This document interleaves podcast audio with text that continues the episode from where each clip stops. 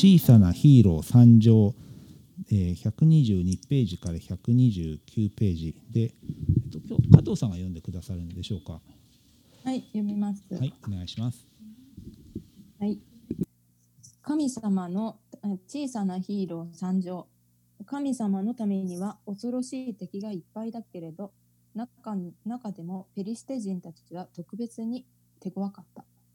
そして今やそのペリシテ人が神様のために戦いを挑んで迫ってきた。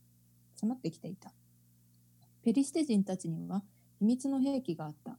その名もゴリアテ。ゴリアテは恐ろしく大きくて強い。ペリシテペリシテ軍の兵士だ。誰もこのゴリアテと戦って勝つ方は、勝つ方は方を知らなかった。そもそもゴリアテと戦って生き延びた者など誰もいなかったのだから。最初から戦う気さえ起きない。ペリシテ軍はいつの一つの丘に集まり、神様の民は反対側の丘に集まっていた。毎日ゴリアテが出てきては大声で叫ん、こう叫んだ。おい、お前たちの中で一番強い兵士を一人出せ。俺と戦ってそいつが勝ったら俺たちはお前たちの奴隷になってやろう。でも俺らが勝ったらお前たちが俺たちの奴隷だ。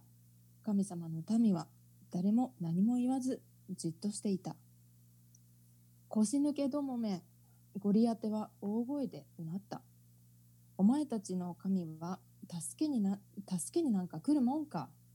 俺がもうすぐお前たちの首をちょん切って八つ咲きにしてやる。今にも襲いかかりそうなゴリアテ。恐ろしくて大きな兜の下から物欲しげ、物欲しそうな目を光らしてこちらを鋭く睨みつけた。それからいやらしい大きな声で笑い始めた。ぐわっはっはっはっは。乾いた谷にゴリアテの恐ろしい声が響り渡った。そんなゴリアテは、まるで人間離れした気持ち悪い怪物のようだった。みんな恐ろしさで凍りつき、呆然として目はうつろ、顔は真っ青で突っ立っていた。とにかく誰かが早く何とかしないと、誰かが助けてくれないとみんな大変なことになってしまう。ちょうどその頃、エッサイの息子のダビデは戦いに出ているお兄さんたちに食べ物を届けにやってきた。その時だ、ダビデが初めてこのゴリアテの姿を目にしたのは、そして神様の民、民がみんなが恐ろしさで震え上がっているのも。ダビデは言った。心配いりません。僕があいつと戦います。びっくりして王様は答えた。しかし、お前はまだほんの子供だ。ゴリアテはあんなに大きくて強い兵士だ。どうやって戦うというのだ？神様が助けてくれます。くださいます。ダビデは言った。それで王様はダビデに自分の鎧を貸してくれた。でもそれはあまりにも大きくて重くて、それを着たダビデは少しも動くことができない。これ貸していただかなくて結構です。ダビデが言った。そして川に行って、一つ、二つ、三つ、四つ、五つの滑らかな石を拾ってきた。そしてまっすぐゴリアテのものに歩いていった。ゴリアテもダビに向かって歩いてきた。ずしん、ずしん、ずしん。お前か。お前が戦う相手で、お前か、お前が戦う相手は。俺が戦う相手は。ゴリアテは小さなダビを上から見下ろした。ダビデは叫んだ。僕は小さいかもしれないけど、でも神様はすっごい大きいんだ。ゴリアテはいつもよいつもよりもっとバカにして調子調子笑いとバカバカにした調子で笑い始めた。わっはっはっはっは、わっはっは。その気になったら大きな剣を、剣一振りでやっつけられるこんな子供たちの前にゴリアテはどうにどうにも笑いが止まらないはずのようだった。でもダダビデは続けた。お前がどれだけ強いか、どれだけの剣や槍を持っているなんて関係ないんだぞ。神様が助けてくださる方が強、助けてくださる方が勝つんだ。これは神様の戦いなんだ。そして神様は絶対に負けないんだ。ダビデは石を一つ取って石投げ、石投げ、石投げに入れるとぐっと力を込めて引っ張って離した。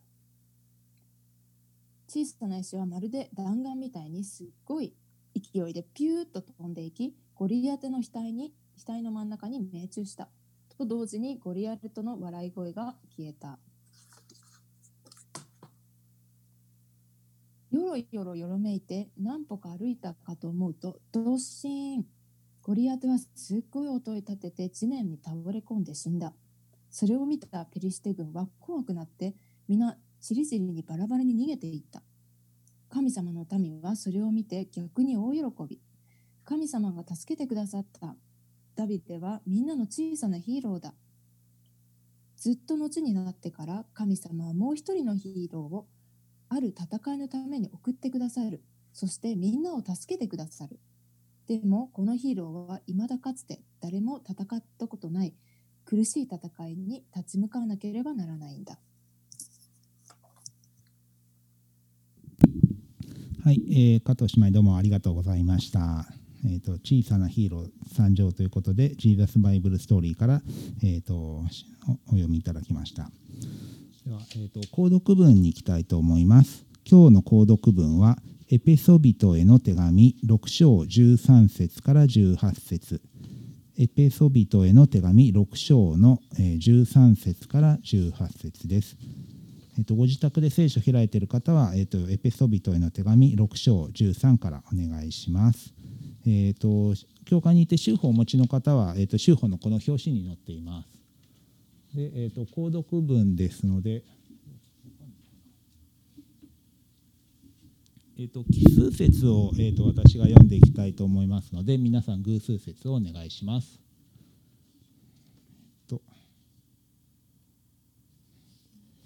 ですから邪悪な日に際して対抗できるようにまた一切を成し遂げて固く立つことができるように神のすべての武具を取りなさい。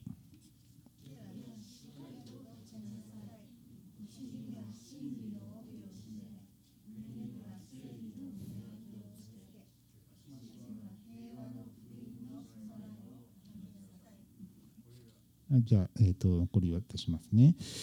えー、とこれらすべてのものの上に信仰の大盾を取りなさい。それによってえー悪いものが放つ火や火やを皆消すことができます。えっ、と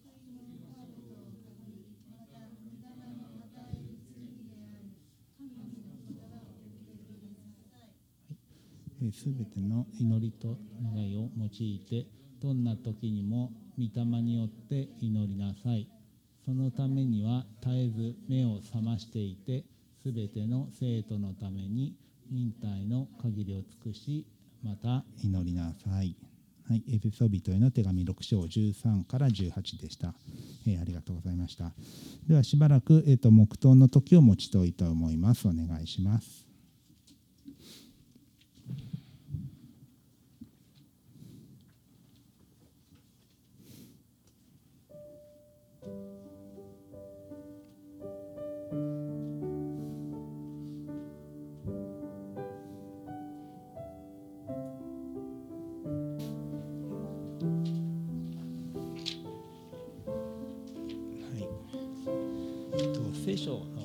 箇所。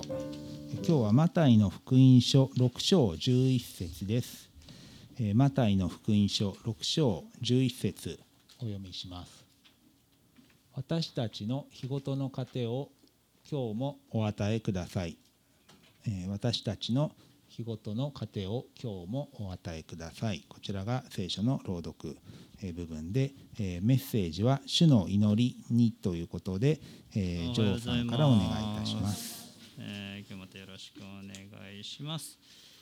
では祈ります。主皆をたたえます。今日またこうして兄弟姉妹たちと共に御言葉を味わい、あなた様を褒めたたえ、賛美できるこの特権をありがとうございます。えー主よどうか本当に私たちの心の内に今日も御言葉の種がまかれますようにどうか働いてください。私たちのうちにある本当に思い煩いとかざわつきとかどうか神様本当に敵えー脇に置いて御心にあ御言葉に心を集中できますようにどうか主を助けてくださいイエス様の皆によってお祈りしますアーメンでは主の祈り、えー先ほど読まれましたけどもねせっかくですんでもう一回皆さんで声を合わせましょう3はい私たちの日ごとの糧を今日もお与えください。ですね。ありがとうございます。えーカリフォルニア州の、えーまあ、ベルキャニオンというところであの女優のアリッサ・ミラノさん、まあ、この方だそうです、まあ、自宅庭から銃声が聞こえたってね通報したそうですね、えー9月の20日、え先々月ですね。あったそうです。もうパトカー7台警察犬救急車ヘリコプターもう大騒ぎだったそうです。あそのミラノさんミラノご夫妻犯人の特徴として男40代。ロングライフル銃を所持。とあの電話したそうです。保安官に伝えたそうです。警察が、えー3時間かけてこう自宅周辺を調べたそうですね。なんで3時間かかったかっていうと超豪邸2.6億円。ね。もうすごいですね。歩くだけで相当かかるでしょ。う調べたところ犯人が名乗り出ました。なんと犯人は近所の少年。エアガンでリスを撃ってたそうです。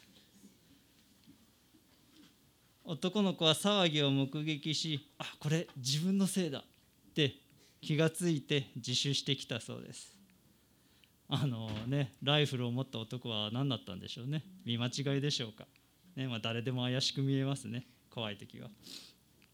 まあ、これここまでは単なる笑い話ですけれどもこの女優の普段の言動に注目が集まりました。というのもこのアリッサ・ミラノさんはこう警察組織の改革に声を上げていたそうです普段から。警察なんかいらない。警察の予算削減もう90%削減。と声を上げていた。それなのにいざとなると助けてください警官。ね。おかしいじゃないか。ってね。こういう声がいっぱい上がったそうです。SNS でもたくさんそうやって非難の声が相次いだそうです。普段いらない。って言ってるのにでもいざとなるとお願いします。ってなりますよね。そんだけ豪邸あるならね自分でね施設警備雇えそうですけれどもね。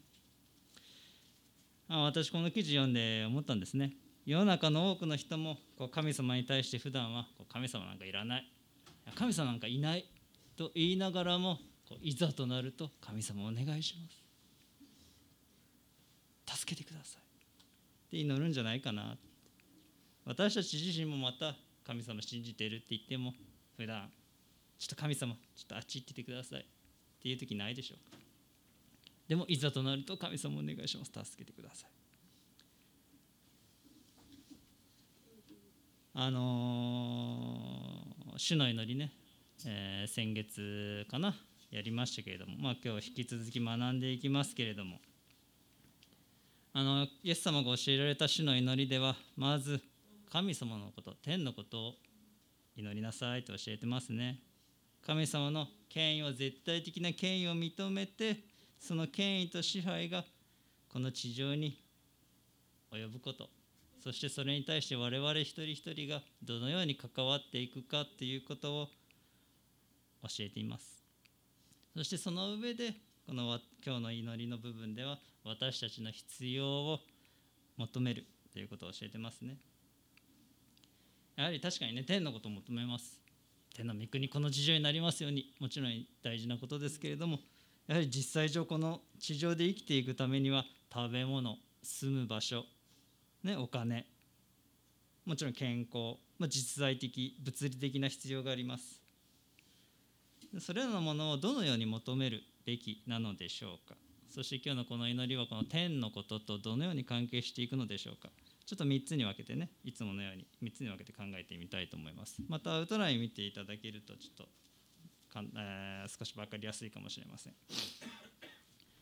では第1番目に見ていきたいのがこの祈り今日の部分、えーとの、えー神の国との関係見ていきたいんですね。あの前回は父と子という親しい関係天にいます。私たちの父よ。という親しい関係をベースに神様の栄光神様の名が崇められそして御国が来て御心がこの地上になりますように祈ることを教えられましたよね。だからこう祈りなさい。天にます私たちの父よ。皆が崇められますように御国が来ますように御心が天で行われるように地でも行われますように。これらの祈りは決してこう自分の普段の生き方と無関係なものではなくて自分の人生生き方においてどのように関係していくか、えー、問いかけるものでありました。皆が崇められますように、ね、神様が私たちに働きかけそしてまた私たちを通して神様の名が清いものとしてこの世界に表されますようにそしてそのことによって御国がこの地上に来て神様のご支配がこの地上に来てそしてこの地上でも御心が行われますように果たされますようにそして私がそのためにどのように関わっていけるだろうかっていうことを問いかける祈りでもありましたよね。そしてそのような生き方をしていくにおいて私たちの必要を、求める祈りがその11節の私たちの日ごとの糧を今日もお与えくださいでしたよね、えー、決してその祈りは神の国の実現とこの地上での必要切り離されたものではありません。あの私たちね神の国っていうとこうなんかいつか御国実現するとかね。いつか私が行くところだって思いがちですけれどももちろんそれもあるんですけれども、え、イエス様が将来この地上に来られた時にもう完全に、え、神の国実現しますけれどももう一方では今この地上に実現しつつあるものだっていうことを、え、覚えたいですね。なんかいつか来るんだ。ではなく今なりつつあるもの。ね。成就しつつあるもの実現しつつあるものです。というのは神の国まあ、国っていうのは神様のご支配っていうことですね。あ国っていうのは支配って訳してもいい言葉です、えー、私たちのうちに始まり今拡大しつつある神様のご支配がこの地上で完全に果たされる。今その過程のうちにあるんですね。もちろん最終的にはイエス様が来られて完全な形で神様の支配始まりますけれども。今もそうなんだっていうことを覚えたいですね。なのでここではイエス様は私たちのこの必要と神の国決して無関係に教えてるわけではないですね。というのもこうあるからです。あのマタイの福音書同じ、えー、すぐ後ですね。33節では神の国とその義とをまず第一に求めなさい。そうすればそれに加えて、まあ、これらのものちょっと補足ですけども生活の必要は全て与えられます。ね私たちのこの地上の必要と神の国このように結び合わされてますね33節では。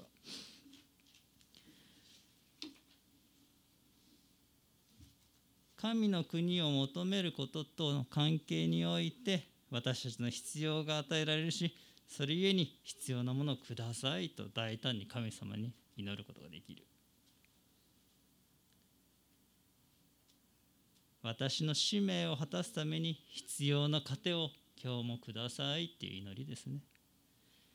まあ、何も使命といっても何かこう大きなことや立派なことだけではありません。もちろんそれもいいんですけども日々を神の国の民としてこうふさわしく生きていくことですね。神様と人に仕え人を愛しそして神様を証し証ししていく生き方です。このように私たちの必要を求める祈りはあくまで神様の皆が崇められ御国が来て御心が来るためのこうおまけのようなものですね。あくまで神の国のためのおまけとして与えられる。決してそれ自体が重要なのではなく神の国の実現のために私たちの必要が満たされる。という約束がある。だけどそれ私たち逆転してみてしまう時あるのではないでしょうか。神の国をそっちのけで自分の必要とか欲求が満たされることが第一になってしまう。ね、これさえ満たされればこれさえ解決すればこれさえあればって思っちゃう。そうすればもう満ち足りた人生を送れるはずなのにでもそれはあくまでおまけです私たちの必要は。あの小学生の時ねビックリマンチョコって流行ったんですよ、まあ、ここにある通りチョコね。おまけにねあのー、こうあと中にはこうチョコウェアハウスねここにちょこっと映ってますけど入ってます。まあ美味しいです。ね。こうおまけのシールがついてます。あのおまけのシールは神と悪魔の戦いを題材にしてるんですね。そういうシールがいっぱい入って天使シールとか悪魔シールとか。ね。で運がいいとねこのヘッドっていうねキラッキラしたシールが入ってるんですよ。このヘッドシールが私ね欲しくてね小学生のもうお小遣い入ると買いに行ってました。もう箱皿買ってましたもん30個入ってるんですね、もうまだ消費税もない時代だからね買えるんですよ。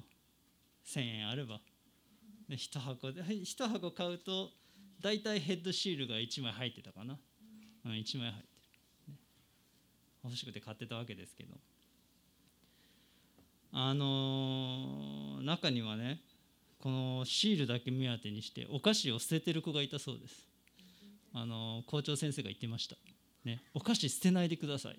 朝礼で言ってた、ね、私は捨てないですよ。お菓子も好きだから。ね。その子にとってはもうチョコよりもシール、ね、おまけの方に目がいってたんですね。大事なのは神様のことですよね。神の国。しかしおまけに魅力を感じるあまりにおまけおまけおまけになっちゃって大事なことを見失っちゃう。私たちそれあるかもしれませんね。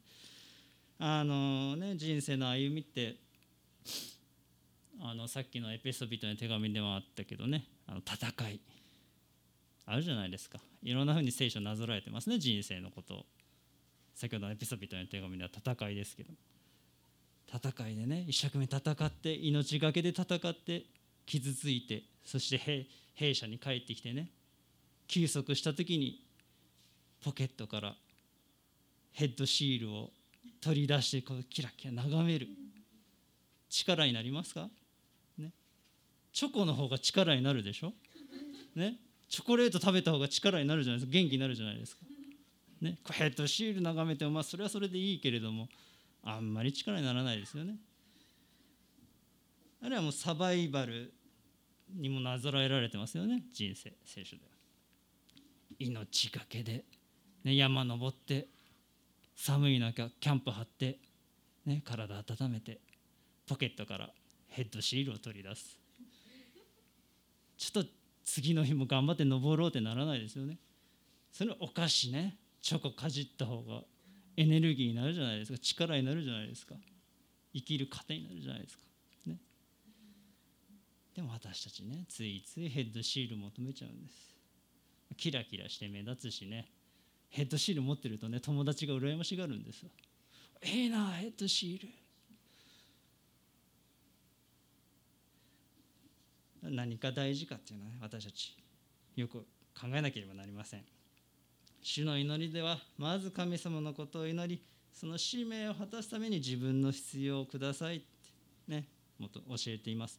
といってももちろんその順番で必ずしも祈れっていうわけではなくてあなたの必要の背後にあるその動機ね、何のためにその必要を祈るのか自分の欲求のためなのかあるいは本当に神様の目に正しく生きるために必要なのか、えー、要は言葉の順番ではなくてこう思いの順番が大事ですね、えー、ヤコブの手紙には変わります。願っても受けられないのは自分の快楽のために使おうとして悪い動機で願うからです。とありますね。神の国に生きる者に対する日ごとの糧の保証は私たちを思い煩いから解放します。きっと神様が与えてくださる、ね、安心できるんですね。だからねいっぱいください。頑張る必要ないんです、ね、あの今コロナでね世界中大変です。じゃあうちの会社もね休み増えて仕事も減ってどうなるのかなって思いながらも。不安にななちょっと不安になりますけども。でもね神様がきっと与えてくださる、ね、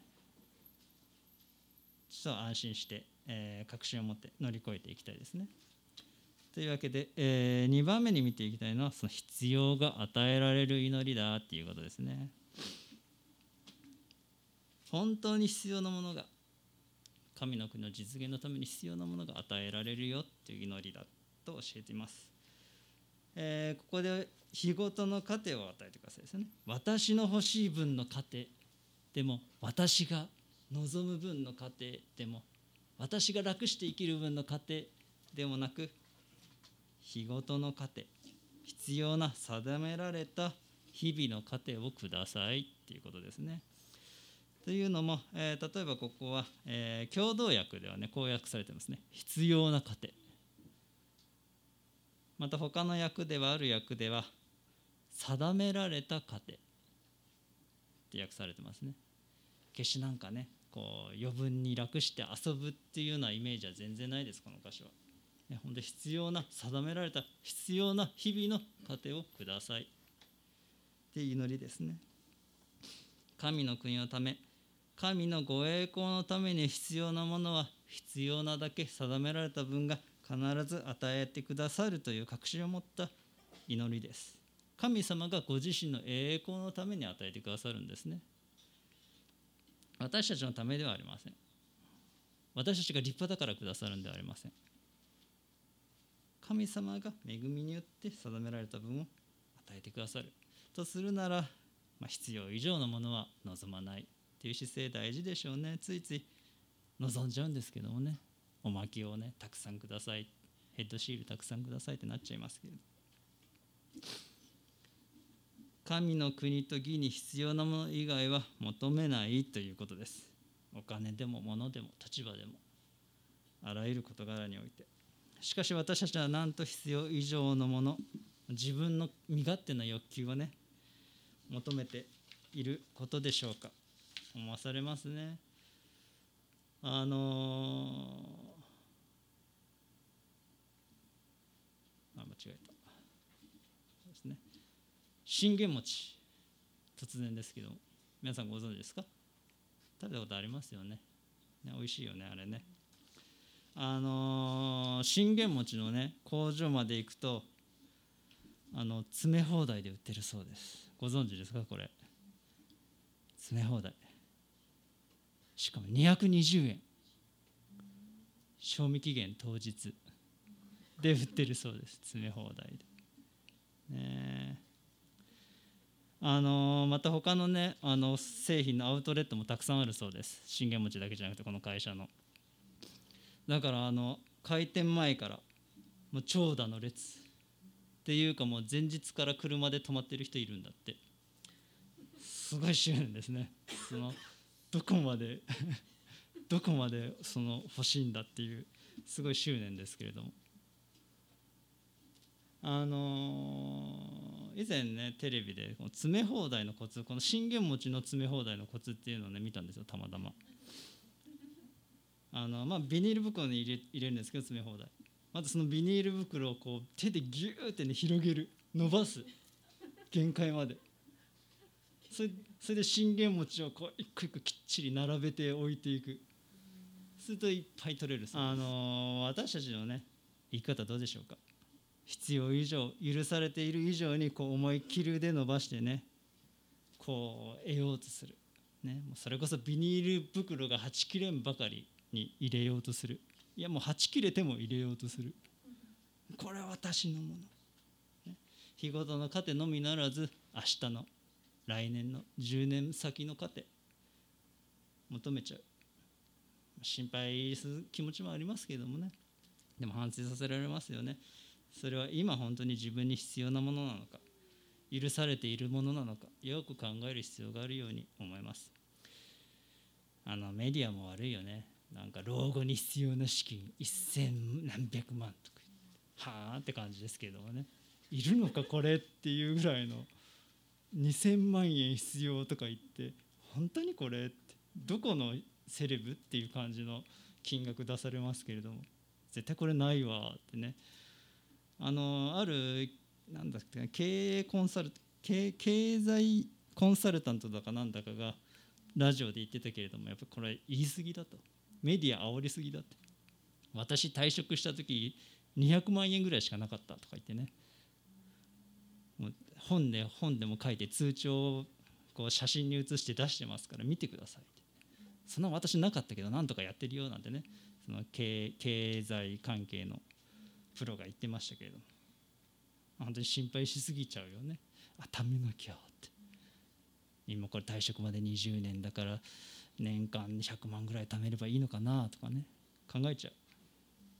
しかし神様必要な定められたものを私にくださいます。なんででしょうか？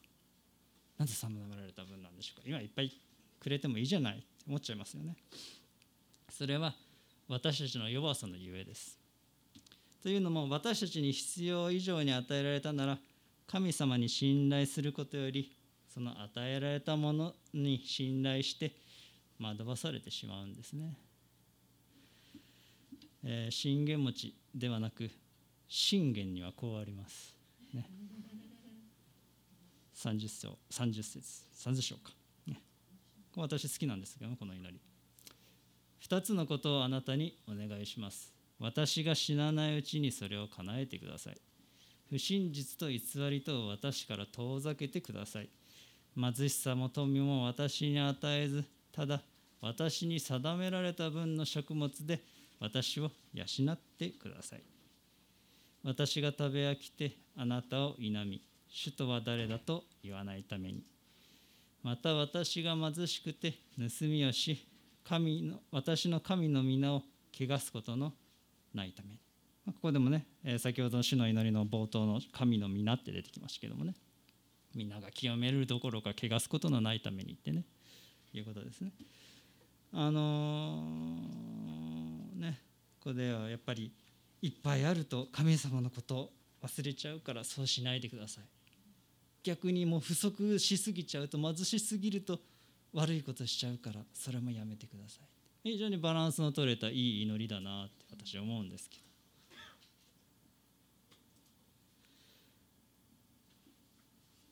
あのイエス様のね先ほど、えー、主の祈りのね日ごとの糧ってありましたけどもあのこう私に定められた分の食物で、まあ、同じ言葉だそうですっていうか、まあ、同じ言葉です。あの数は違うんです私たちと私っていうふうに,、まあに、あの数は違うんですけれども同じ言葉ですあだからイエス様ここに触れてこの信玄に触れてこの主の祈りの私たちの日ごとの糧おっしゃったんではないかという話があります。というのもの当時の、えー、宗教的指導者や教師は聖書の一部を引用して、えー、その聖書の全体その部分の全体をほのめかすことがあったそうですね。あのだからここいうことであそのイエス様は日ごとの糧ということでここのことを指したんじゃないかと言われてます。まあ、確かにその9節終わりのね「主の皆を汚す」ってね皆が崇められますようにの反対のことねここに書かれてますよね、まあ、多分関係あるでしょう。あの日ごとの糧というのをこの定められた分の食物っていう文脈から信玄の文脈から見るならこうなるでしょう。神様は私やあなたに神の知恵を持って定められたものを与えられるということです。この信玄のようにあまりに裕福だと神様を忘れてしまったり逆に貧しすぎると罪を犯してしまう。このように誰かに何かを与えるっていうのは適切なバランスとタイミングが必要ですよね。あのー、例えば子供にねお小遣いもたくさんあげすぎちゃったら多分良くないでしょうね。ふさわしい年齢とかにふさわしい金額を普通あげるでしょう。あるいはあの子供スマホ絡みの事件って多いですよね。最近。ね。見ちゃいけないもん見ちゃうとかね。こうわざとじゃなくてもついつい見ちゃう、ね、見ちゃうっていうか見え見えてしまうっていうかね。変なとこクリックして変なもんが映る場合もないわけではありません、ね、あるいは食事中にやっちゃう。マナーマナーね。違反。ちゃんとしつける必要あるでしょう。ね、もうやりすぎてもうスマホ依存症になっちゃう。ありますよね。やっぱそうい注意必要です。なのでこうふさわしい年齢にスマホ与えるなら与えるふさわしい時にふさわしい年齢でそして、えー、またきちんとねルールを定めてやりすぎないようにとかね。あるいは必要なら注意も与えてっていうことあるでしょうね。ちっちゃいうちにただなんか何してもいいよってスマホを与えるなら大変なことになりますよね。この間もなんかスマホ親のスマホを子供が勝手にいじって1000万だから使ったとか言ってね1000何百万。あのあの YouTuber とかにお金あげれるらしいんですよ。ちょっと僕も知らないけど。スパチャっていうらしいですけどね。スパチャでなんか1000万とかパイパイってあげちゃって。ね。韓国の話であったそうです。ね。それも子供使わないようにねまた勝手にできないような処理とかできなかったのかなって私詳しくないんであれですけれども。注意必要です。皆さんも気をつけてください。ね。同じように神様もあなたが神様ご自身のことを忘れないようにあなたが失敗しないように必要な時に必要な分必要なだけ日ごとの糧を与えてくださいますね。適切なバランスを持ってあなたに与えてくださる、ね、神様がご自身の計画に基づきあなたにふさわしい分を定められた分を与えてくださる。ということですね。それを信じるならで私たちも人と比べてこう羨んだり妬んだり逆に高慢になったりね。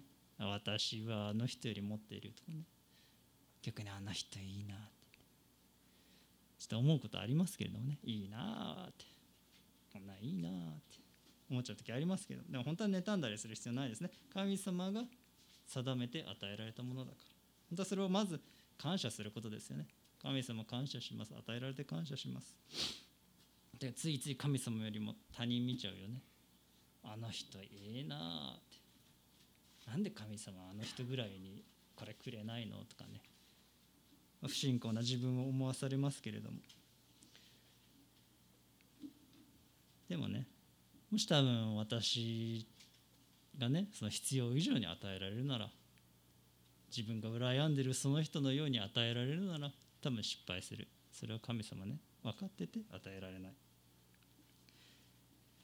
あの家業ね同族経営というものは3代で潰れるってありますよね。よく聞くことわざです。あの創業者はこう何もないところからこう情熱と努力でこう事業を成功させ財財産築きます、ね、そして2代目はこう父親の苦労する姿を見て育つんですね。ああ今でこそ裕福だけど俺のちっちゃい時親父大変だったな。家もなんか貧しくてさちっぽいボロい家で経験してるんですね、2代目は苦労するの苦労したの知ってるからこう財産を維持発展する。だけど3代目はそういうこと知らないんですよ。なんか生まれた時から結構裕福。ま、仕事会社でもなんかも当たり前に取引先がへいこらへいこらしてくる、ね、それで使い果たしてしまう、ね、それで3代で潰れる。っていうことわざだそうです、まあ、実際なんかなんとなく見てみるとねああそれ当たってるかなって思うんですけどもね。っていうかうちの会社もね3代目なんでねちょっと心配なんですけども、まあ、潰れないようにね。まただ彼はまあしっかりしているんで大丈夫だと思うんですけどでもこのことわざ日本だけじゃないそうです。アメリカでは3代経つと手元にはシャツ1枚。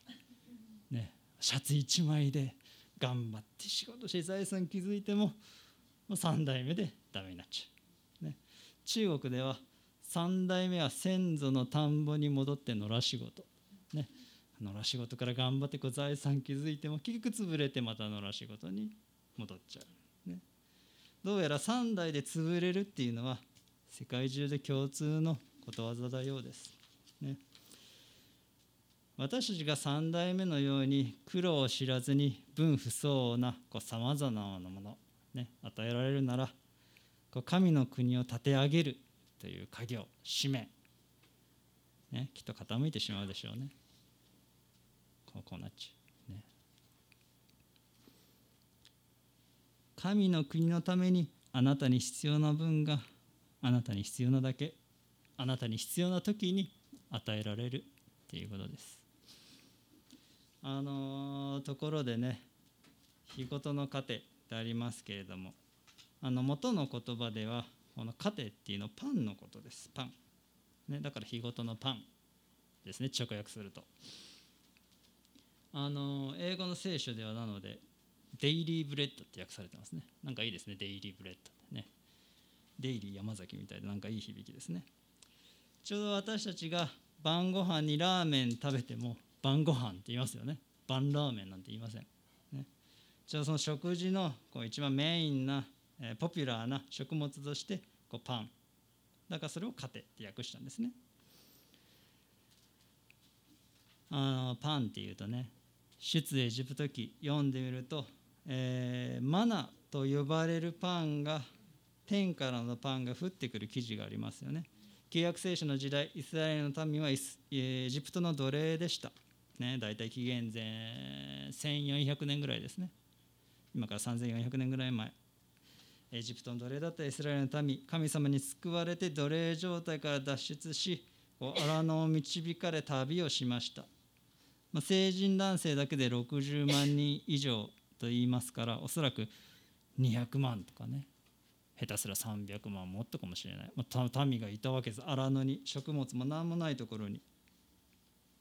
で食べ物どうしたのかなっていうと不思議なことにこう毎朝、えー、朝になると、えー、このパンがマナというパンが天から降ってきた。あこれいいかな。ちょっと待って、ね、そのパンを拾い集めて彼ら、あのー、40年間荒野を旅したんですね。300万の民が。すごいですよね。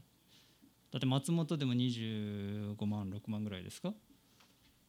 10倍以上の民が。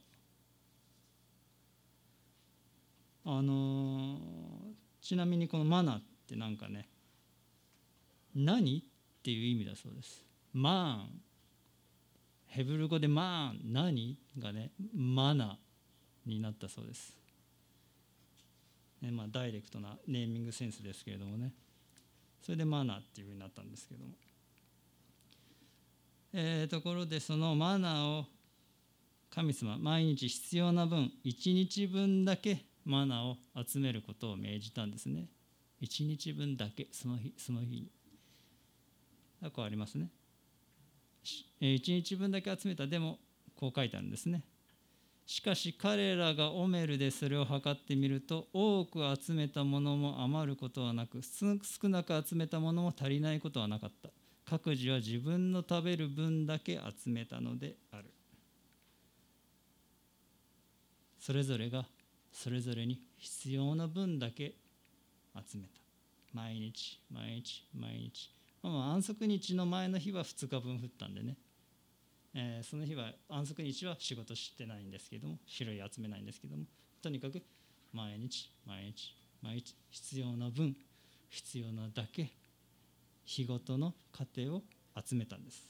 エジプト手術エジプト記ではね。イスラエルの民は。でもその中ではその日に食べないで翌日まで取っておこうっていう人もいたんですねするとそれは翌日になると腐っちゃうんです不思議なことに一日で一晩で。ね、ここにはこう毎日必要な分だけを集めるという原則があります。なぜでしょうか？それは日々の生活が神様に毎日毎日毎日支えられているんだっていうことを覚えるためです。私たちは将来の心配がなくなるやいとも簡単に神様のことを忘れてしまいます。その集めたものに頼り安心してしまいます。しかしそれは翌日になれば腐ってしまうような保証のないものです。イエス様はそんな心配をするなっておっしゃってますよね、えー、だから明日のための心配は無用です。明日のことは明日が心配します。労苦はその日その日に十分あります。毎日毎日一日一日マナーをコツコツと拾い集めていけばいいんですね。いっぱい集める。でもなく心配だから取っておこう。でもなくその日その日一日一日を生きていく。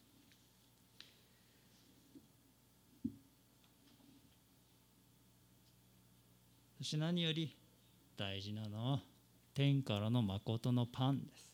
イエス様です。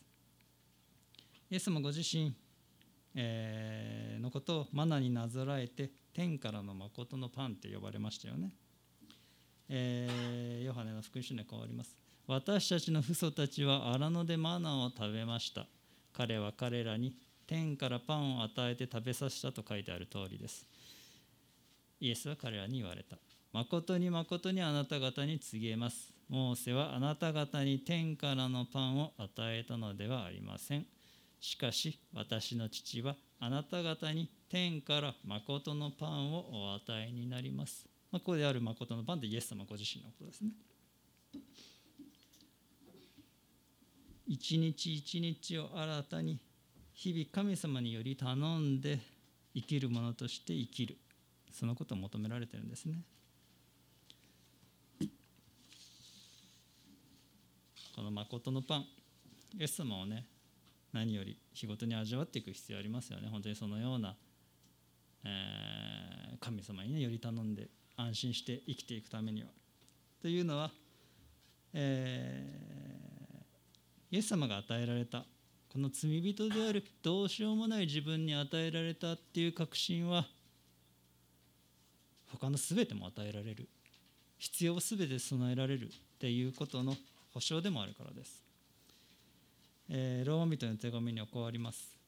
私たち全てのためにご自身の御子をさえ惜しまずに死に渡された方がどうして御子と一緒に全てのものを私たちに恵んでくださらないことがありましょう、ね、イエス様くださったんだから。他のもん全てくださるに決まってるじゃん、必要を与えられるに決まってるじゃんっていう確信がイエス様のことをより深く知る知れば知るほどその確信が与えられるんですね。えー、3番目に、えー取りまとめていきたいんですけども、まあ、主の主権を認める祈りですね何よりもこのようにこの祈りはイエス様をはじめとしてありとあらゆるものや事柄を与えられる神様の絶対的な主権を認める祈りです。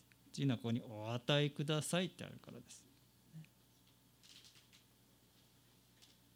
私は必要な決められた分を受け取ります。あなたはそれをくださいます。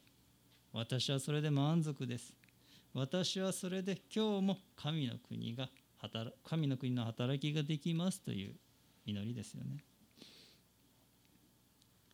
この祈りは私たちを日々の思い煩いから解放しまた貪欲から貪欲や妬みから離れさせ、ね、そしてより神様を認め委ね生きるものとなるそのような祈りですよね。日々の糧さまざまな必要は決して自分の権利とかね権利によって当然に与えられるものではなくましてや力ずくで奪い取れるようなものでもなくあるいはまた当たり前に感謝もなく受けるようなものではありません。神様の憐れみと神様ご自身の計画のゆえに与えられる。神の国の実現のために与えられるいわば借り物ですよね。神様から預かったもの。全てのものは神様から預かったものです。なのであの厳密な意味でこれは自分のものだ。私のものだって言えるものないでしょうね。このこのパソコンは確かに私のものですけれども神様から預かったもの。ではあります。神様に預か神様から預かっているものとして、まあ、このパソコンもそうですし他のもの全てのもの。それにふさわしく用いないといけませんよね。神様から預かっているのに良くないことに使っちゃったりとかね。ま厳密にはこれは私のものだって言えることは一つもありません。というのはこうあるからです。たと私はたとえ飢えてもあなたに告げない。世界とそれに満ちるものは私のものだから。この私ってもちろん神様ですね。それ世界とそれに満ちるもの私のものだって神様おっしゃってます。あらゆるもので私たちは借り借りてる神様からお借りしてるに過ぎないんですよね。あのイエス様の例え話の中で、えー、金持ちの話しましたよね。ある大金持ちがもうこう豊作でしまっておく場所がない、ね、だったらその蔵を壊してもっと大きな蔵を建てよう、ね、でも神様言うんですね。お前の命は今夜取り去られるんだって。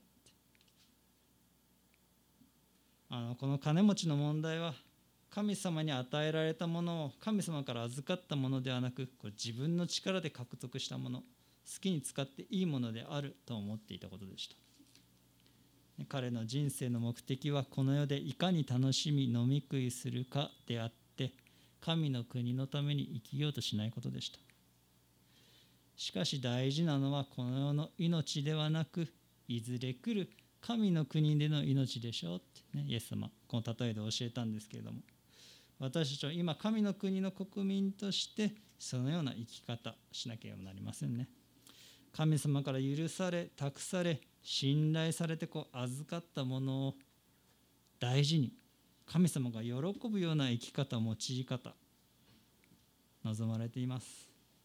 それはもちろんお金だけじゃないでしょう。自分の能力とかこう時間とか全て与えられたものですから。自分自身も含めて神様からの預かり物です。いわば借り物なんですね。献金ってその意思表示ですよね。10分の1だけではなくお金だけではなく全てはあなた様のものですっていうことですよね。献金って。本来それ立派な証です。そのような人は神様が与えられる分に満足しまた神の国のために惜しまずお金を用い捧げ貧しい人を支えます。というのもそれがあなたにそれを託された神様の喜ばれることだって知ってるからですね。だからこそ私たちがこの世での日々の歩みのその完成のために必要なものは必ず与えてくださる。確信を持ってこう祈ることができます。私たちの日ごとの糧を今日もお与えください。この祈りは私はあなたにそのために必要なものをあげようという神様の約束また保証です。そのような信仰による確信を探られる祈りですね。そのことを覚えて、えー、このメッセージを終わりとさせていただきます。では祈ります。主よ皆をたたえます。今日またこうして、えー、あなたの御言葉を味わうこの特権をありがとうございます。えー、本当に主よこの人生においていろんな必要とか思い煩いとかあります。悩んじゃったり、えー、心配したり焦ったりそういうことありますけれども主ご自身が、必要を与ええ、お与えくださいと、え、祈れとおっしゃいましたから私たちもまたそれが叶えられるということを、え、確信を持ち感謝し安心して、え祈りそしてまた祈りつつ、え歩んでいけることができます。どうかこの1週間もそのような祈りのうちにおいて歩んでいけますようにどうか主を助けてください。尊き皆イエス様の皆によってお祈りします。アメン。